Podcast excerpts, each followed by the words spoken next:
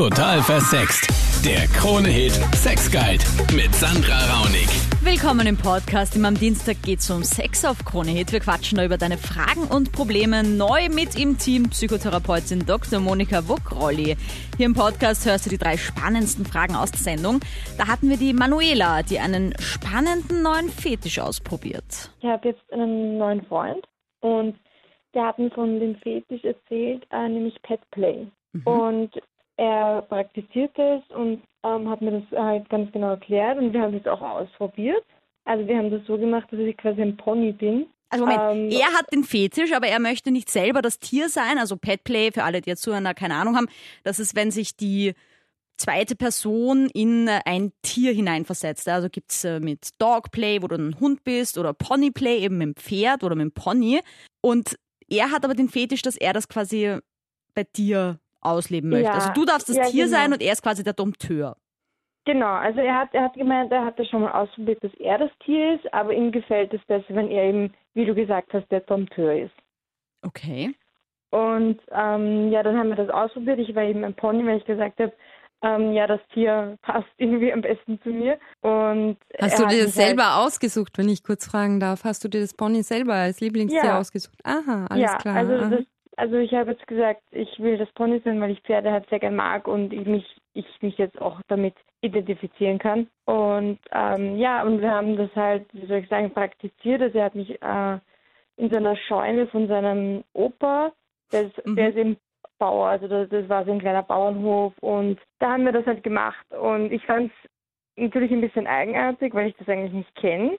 Aber ich fand es dann auch schon sehr aufregend und auch erregend. Und ich würde einfach fragen, woher das kommt, weil es hat ja im Prinzip jetzt nicht so viel mit Sex zu tun. Aber ich finde es einfach wirklich erregend, wenn er mich jetzt irgendwo davor spannt und ich das ziehen muss oder er mich ja einfach so, so scheucht, dass ich la- laufen muss oder Mhm. sowas. Und ich mich würde einfach interessieren, woher das kommt. Also ich finde schon mal ganz großartig, dass du es mal ausprobiert hast, weil ich meine, da haben ja auch schon viele ähm, Ja. Scheu davor, dass sie überhaupt mal sagen, okay, das ist mir irgendwie zu creepy, da kenne ich mich nicht aus, weiß ich nicht, was da auf mich zukommt. Und du hast es ja zumindest mal probiert und fandest es auch ganz cool, Monika. Jetzt zur Frage von der Manuela. Ähm, woher kommt das, wenn man, ja, also am liebsten beim Sex sich in die, ja, also in diese unterworfenen Rolle begibt, aber halt eben auch in diese Tierrolle? Ja, Manuele, ich glaube, dass da einfach ein zutiefst menschliches Bedürfnis dahinter steckt, nämlich einfach die Kontrolle mal aufzugeben und auch ein bisschen animalisch zu sein. Und du hast ja gesagt, du hast ja selber das Pony ausgesucht. Und äh, das ist vielleicht auch so ein bisschen ein Kindheitstraum, sich in dieses geliebte Tierchen hineinzuversetzen.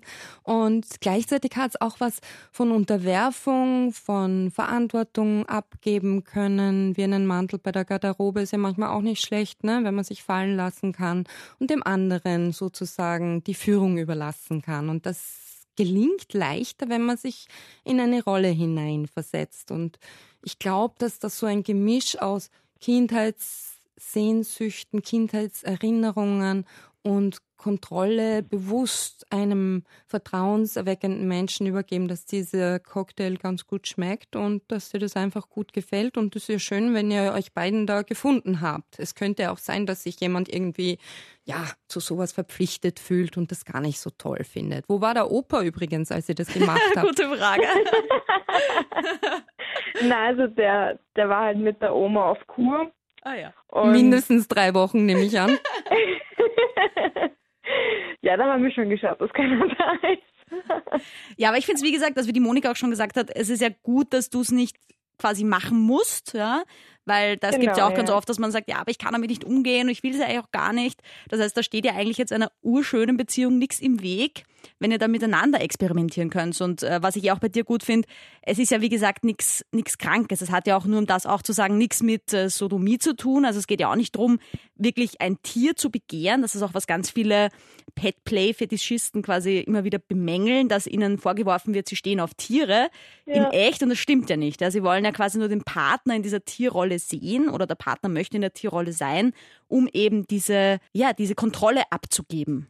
Ich glaube auch ganz wichtig ist es, dass man seine Grenzen wahrt, also dass ihr das wirklich im Dialog macht und gemeinsam entwickelt dieses Pet Play, diese Session, ja, mhm. weil wenn jetzt sozusagen nur mehr er seine Fantasien mit dir als Medium, als Pony eben ausleben würde, dann wäre es natürlich nicht gut, sondern es sollte auch dein, wie soll ich sagen, deine Fantasie da gefordert sein und du solltest dich da auch einbringen und auch mal Stopp sagen können. Dann der Chris mit einem Thema, das sicher nicht nur ihn betrifft. Mein Problem wäre das äh, mit dem Kommen auf jeden Fall. Ich habe äh, ein Problem mit dem Kommen schon seit längerem, sage ich mal, soweit ich denken kann, um ehrlich zu sein. Mhm. Nämlich, ich weiß jetzt nicht, ob es wirklich damit zu tun hat, ob es äh, dran liegt, vielleicht, dass ich nicht auf Frauen stehe, obwohl ich ehrlich gesagt nur bis jetzt was mit Frauen hatte. Ich brauche, ohne, ohne zu lügen jetzt, über Stunden. Mhm. Stunden. Mhm. Also so mindestens zwei Stunden sind drinnen, egal was, wie, welche Position ist wurscht. Alles schon probiert, das, das funktioniert einfach nicht. Und so oft passiert es auch, dass die Person halt keine Lust mehr natürlich hat. Mhm. Und, ja. Chris, warum hast du Sex mit Frauen, obwohl du auf Männer stehst? Nein, nein, ich stehe nicht auf Männer. Ich äh, hatte bis jetzt halt nur was mit Frauen und vielleicht ich habe schon mal gedacht, so, oh mein Gott, vielleicht liegt es daran, dass ich doch an Männer stehe, weil ich so lange brauche bei den Frauen. Hat das damit zu tun? Na gut, das können wir jetzt ja gleich mal irgendwie ausschließen oder auch nicht. Also hast du Fantasien mit Männern? Findest du, hast du schon mal irgendwie einen Freund von dir attraktiv gefunden? Schaust du dir Pornos an, wo Männer mit Männern Sex haben? Hm, nein, nicht wirklich. Das okay. könnte man eigentlich ausschließen. Gut, dann ja. schließen wir das jetzt mal aus, weil ich denke mir, wenn du äh, mhm. erotische Gefühle für äh, Männer hättest, dann wäre da mehr da als nur so ein Verdacht. Also ich glaube, dann hättest du zumindest schon mal irgendwie das Bedürfnis gehabt, mit einem Mann zu schlafen, um das festzustellen. Okay, ja, Gut. das klingt schon plausibel. Ähm, wir versuchen jetzt auch einmal auszuschließen, dass es irgendwas Körperliches ist bei dir. Ja, also, mhm. weil gibt's natürlich auch, ja, genauso wie bei Frauen, könnte ein medizinisches Thema sein. Ja, also da auf jeden Aha. Fall auch mal vielleicht zum Urologen schauen. Das ist auch überhaupt nicht schlecht, wenn man regelmäßig zur Kontrolle geht. Mhm. Ähm, auch entgegen der Meinung erst mit 60 oder 40, sondern bitte auch schon früher. okay. Ähm, Okay, aber wie ist es jetzt bei dir? Also du hast Sex mit einer Frau und dann kannst du so bis zu zwei Stunden nicht kommen.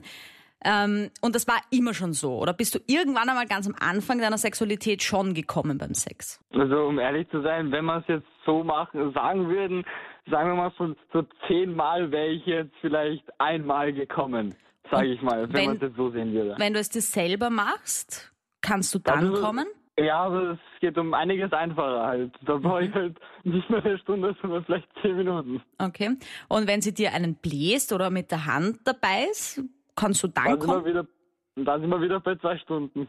Okay, also das ist ganz egal, ob du jetzt ähm, Sex mit ihr hast, äh, also den Akt an genau, sich, ja. oder ob du äh, einen geblasen bekommst. Das geht einfach nicht. Das heißt, es liegt tatsächlich irgendwie an der Partnerin dann, die dabei ist. Mhm, ja. Monika, was kann man dem Chris da sagen? Ja, also ähm, wahrscheinlich macht sich der Chris auch schon ziemlich viel Stress, wenn er jetzt überhaupt mal in den Sex reingeht, weil er sich denkt, kann ich jetzt dieses Mal vielleicht kommen? Sandra, ganz toll. Also es fand ich jetzt beeindruckend, die Differentialdiagnostik, die du da durchgeführt hast mit dem Chris, nämlich gleich so Ausschluss, Ausschlussverfahren. Ja, Versuch also dir nur den Weg zu ebnen, bitte. Das habe ich cool gefunden, so die Checklist. Jetzt haben wir schon einiges ausgeschlossen, Chris. Ja, mhm. also ich denke mal, äh, man kann es ja auch umgekehrt betrachten, nämlich viele Frauen wünschen sich einen Mann, der lange durchhält. Es gibt da sogar mhm. Medikamente dafür, ja, dass man länger durchhält.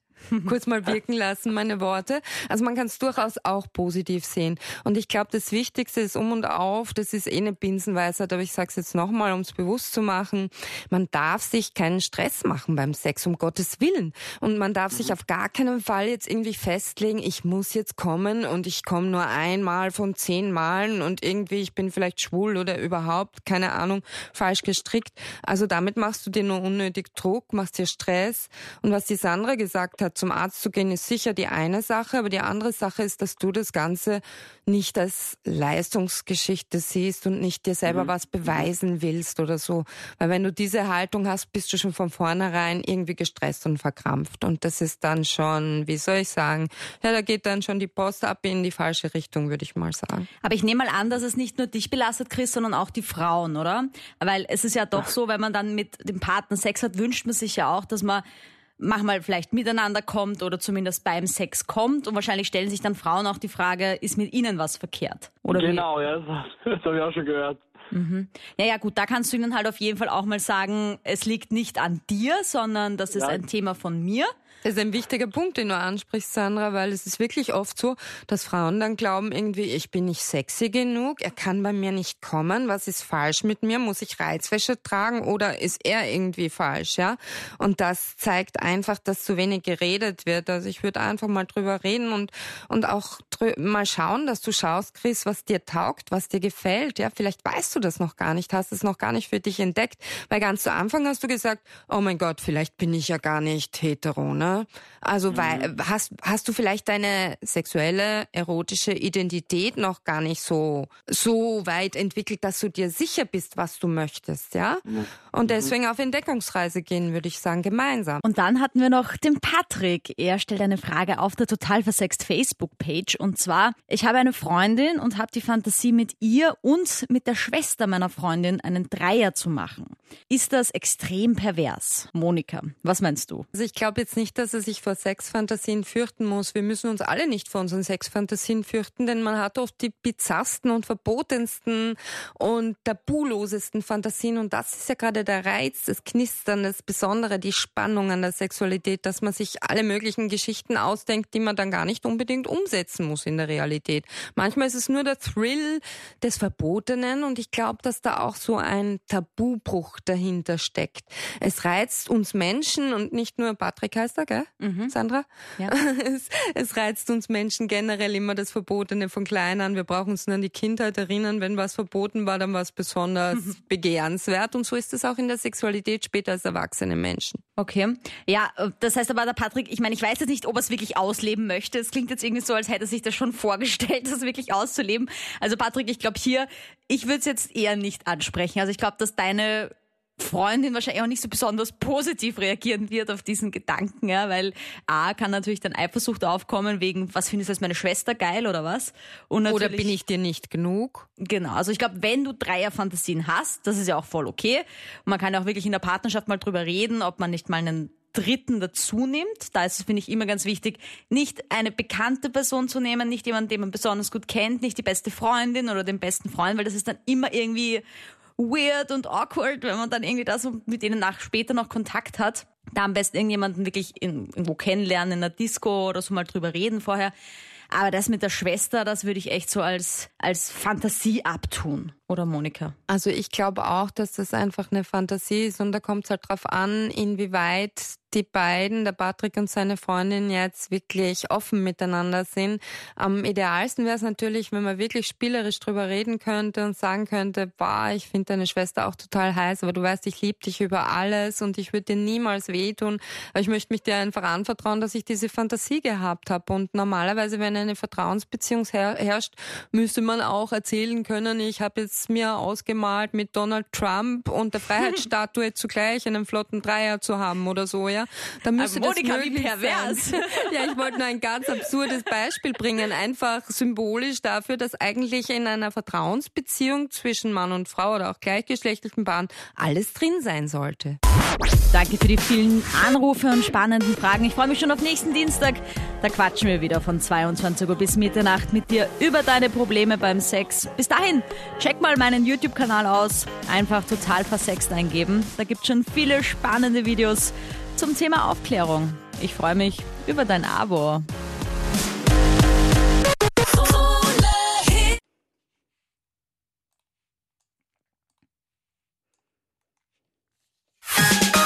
Danke für die vielen Anrufe und spannenden Fragen. Ich freue mich schon auf nächsten Dienstag. Da quatschen wir wieder von 22 Uhr bis Mitternacht mit dir über deine Probleme beim Sex. Bis dahin check mal meinen YouTube-Kanal aus. Gib einfach total versext ein. Da gibt es schon viele spannende Videos zum Thema Aufklärung. Ich freue mich über dein Abo dort.